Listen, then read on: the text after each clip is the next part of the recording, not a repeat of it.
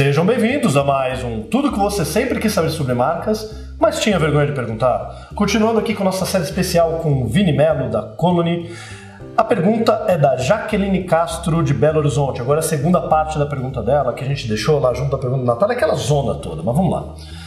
Devo trabalhar o branding mais o conteúdo de marca para o marketing digital? Seria o brand content ligado ao marketing digital. E a segunda parte da pergunta, que é importante, talvez a parte mais interessante. Pontos de contato das marcas no ambiente digital. A pergunta dela é mais em relação ao tom de voz, né? Como manter ou adaptar o tom de voz da marca nas diversas redes sociais sem criar um monstro? E eu vejo muita gente questionando isso daqui nos cursos presenciais, perguntando assim: puxa, mas no ambiente digital eu devo adaptar o tom de voz, devo adaptar para cada rede, eu devo manter e de repente trazer algo que não funciona para o Facebook, mas funciona para uma outra rede mais formal? Como é que deve ser gerenciado esse tom de voz e esse conteúdo digital para a construção de marca nas redes sociais. Vamos lá, Vini. Vamos começar primeiro pelo devo trabalhar o branding, né? o chamado branded content. Não, com certeza. Se você não trabalhar o branding, você está fazendo qualquer coisa menos construção de marca. Então, é, se a discussão aqui é essa, é meio que óbvia a resposta. Só que não é óbvia a forma de trabalhar. Porque o que acontece é que, assim, todas as marcas é, caíram na grande armadilha de eu preciso parecer cool. Eu preciso ser legal, eu preciso ser engajado, eu preciso viralizar. Ah, eu preciso ter milhares de fãs no Facebook. Eu preciso ter um... Essa é a métrica, né? E aí o que acontece com isso? Como gerou-se essa epifania, essa, essa angústia, essa aflição, e aí você de repente ter cinco likes é uma coisa horrorosa, eu vou dizer o que eu falo em alguns cursos e que às vezes os alunos querem me matar, mas no final eles entendem. Depende tudo vai depender justamente do posicionamento. É por isso que o brand não pode ser deixado de lado. Porque se você é uma empresa que atende a um nicho específico, que tem uma cultura muito forte estabelecida, você tentar parecer cool vai romper com isso. Então eu vou dar um exemplo aqui, mais uma vez destruindo os patrocinadores. Uhum. Eu não vou dizer a marca. Se a gente se achar que deve, a gente fala no final. Um banco que era visto como um banco de elite, uhum. que selecionava inclusive os seus correntistas pelo valor que eles depositavam mensalmente resolveu que para ampliar o seu faturamento e a sua, é, a sua atuação, iria é, abrir para o grande público, uhum. fazendo parcerias com empresas e aí para ter conta salário. Só que ao fazer isso, eu estou dando um exemplo depois para falar do conteúdo. Ao fazer isso, o que aconteceu? Ele conseguiu destruir a própria cultura, ele desagradou os dois lados. Por quê? A percepção da marca para o grande público era que era um banco arrogante, uhum. porque selecionava os correntistas. E para os correntistas que eram elitizados, quando ele trouxe o grande público, ponto, esse banco é varejão, não é mais, não para, é mim. mais para mim.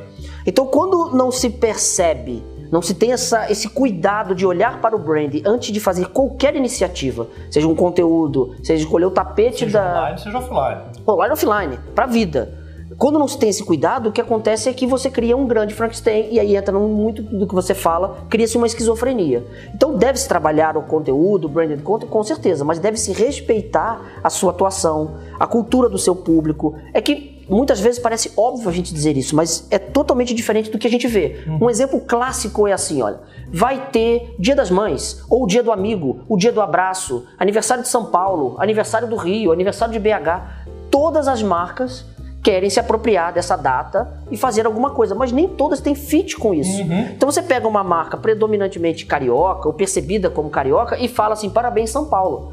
É óbvio que soa muito falso. E esse é o tipo de conteúdo que não agrega nada, mas que ocupa um tempo e um custo da empresa que ele fica invisível e ninguém vê. Então você tem uma empresa que é contratada para fazer esse conteúdo, existe uma aprovação desse conteúdo, ajuste nesse conteúdo, existe agendamento, discussões em cima disso para um conteúdo que vai gerar quase nenhuma ou absolutamente nenhuma percepção e muitas vezes até gerar algumas crises. E aí a gente entra num outro aspecto da pergunta, que não é o, o, foco agora, mas falando de conteúdo, deve ser trabalhado. Agora, o branding precisa ser respeitado, precisa ser traduzido em forma de propósito de marca. A partir do momento que você entende o seu propósito, você vai saber exatamente em que momento agir, principalmente por que agir, por que criar conteúdos, de que forma, com que intensidade, frequência, canal, tudo é definido a partir daí. E aí uma coisa que a gente sempre fala, assim, posicionamento é renúncia. Puxa, sua marca é formal, careta, tradicional. E claro, você precisa estar no Facebook de alguma forma para ocupar um, o teu lugar ali.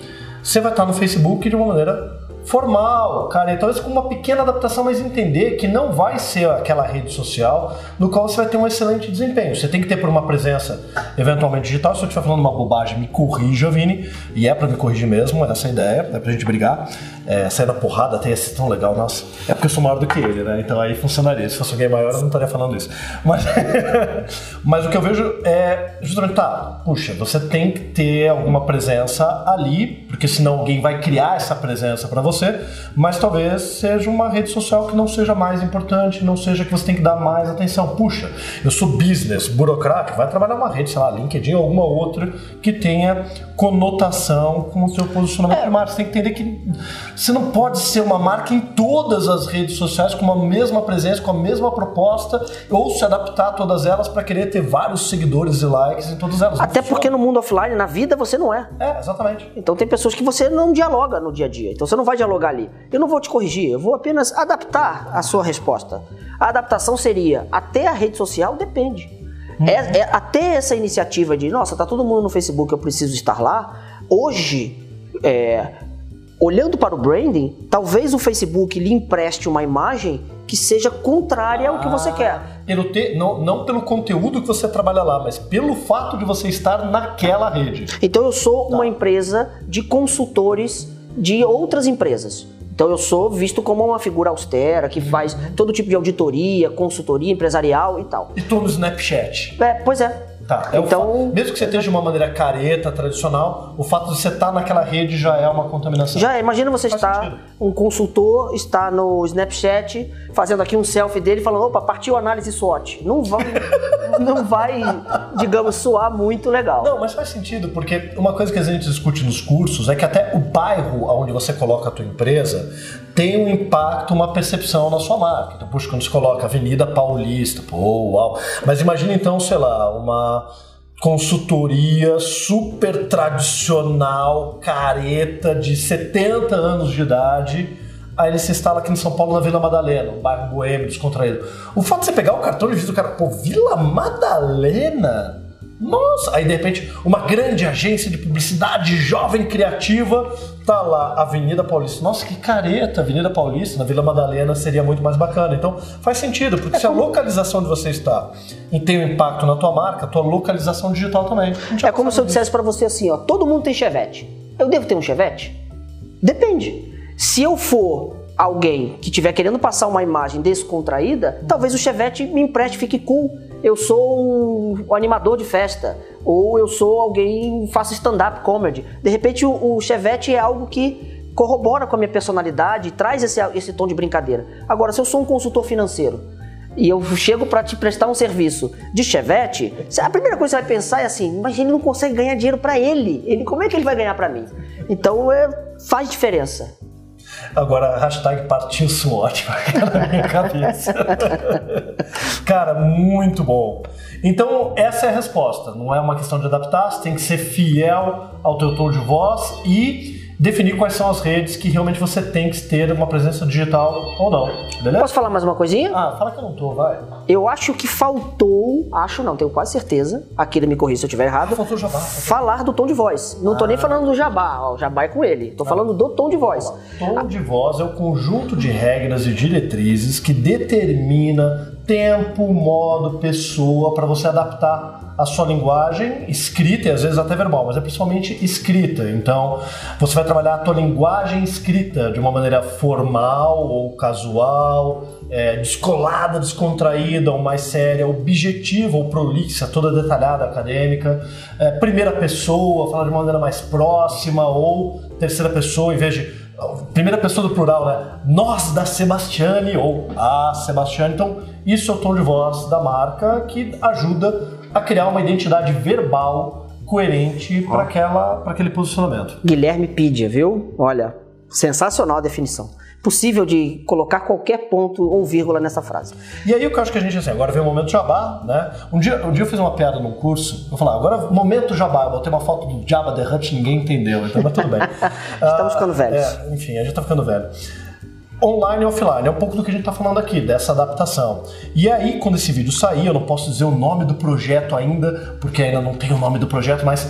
Terá. Terá Terá, terá, terá. O Vini está lançando um projeto muito bacana de trazer um processo de aculturamento dentro das empresas, com cursos, palestras em company, para justamente introduzir, apesar que a gente está falando hoje em setembro de 2016, dia 2 de setembro que a gente está gravando aqui, vai ser só novembro, mas de que a maior parte das empresas ainda não estão inseridas numa cultura digital. E a gente vai colocar o link aqui do projeto para quem quiser saber um pouco mais de como inserir uma cultura de uma visão digital dentro da empresa, porque se não mudar essa visão interna, você não consegue fazer nenhuma dessas manifestações de marca que a gente está tratando aqui. Exatamente. Só para explica um pouco melhor. Corroborar com o que você está dizendo, é, voltando rapidinho na questão do tom, como é que a gente faz essa adaptação para o digital? Porque são muitos canais. Uhum. Cada canal tem um perfil, tem um motivo de existir. Primeiro que ele passa pela escolha. Uhum. Se você escolher o canal errado, provavelmente você vai ter o tom de voz errado, porque você vai tentar se adaptar ao canal e ao contrário. Você precisa pegar o canal e adaptar a você. Então, se você escolher o canal de forma certa,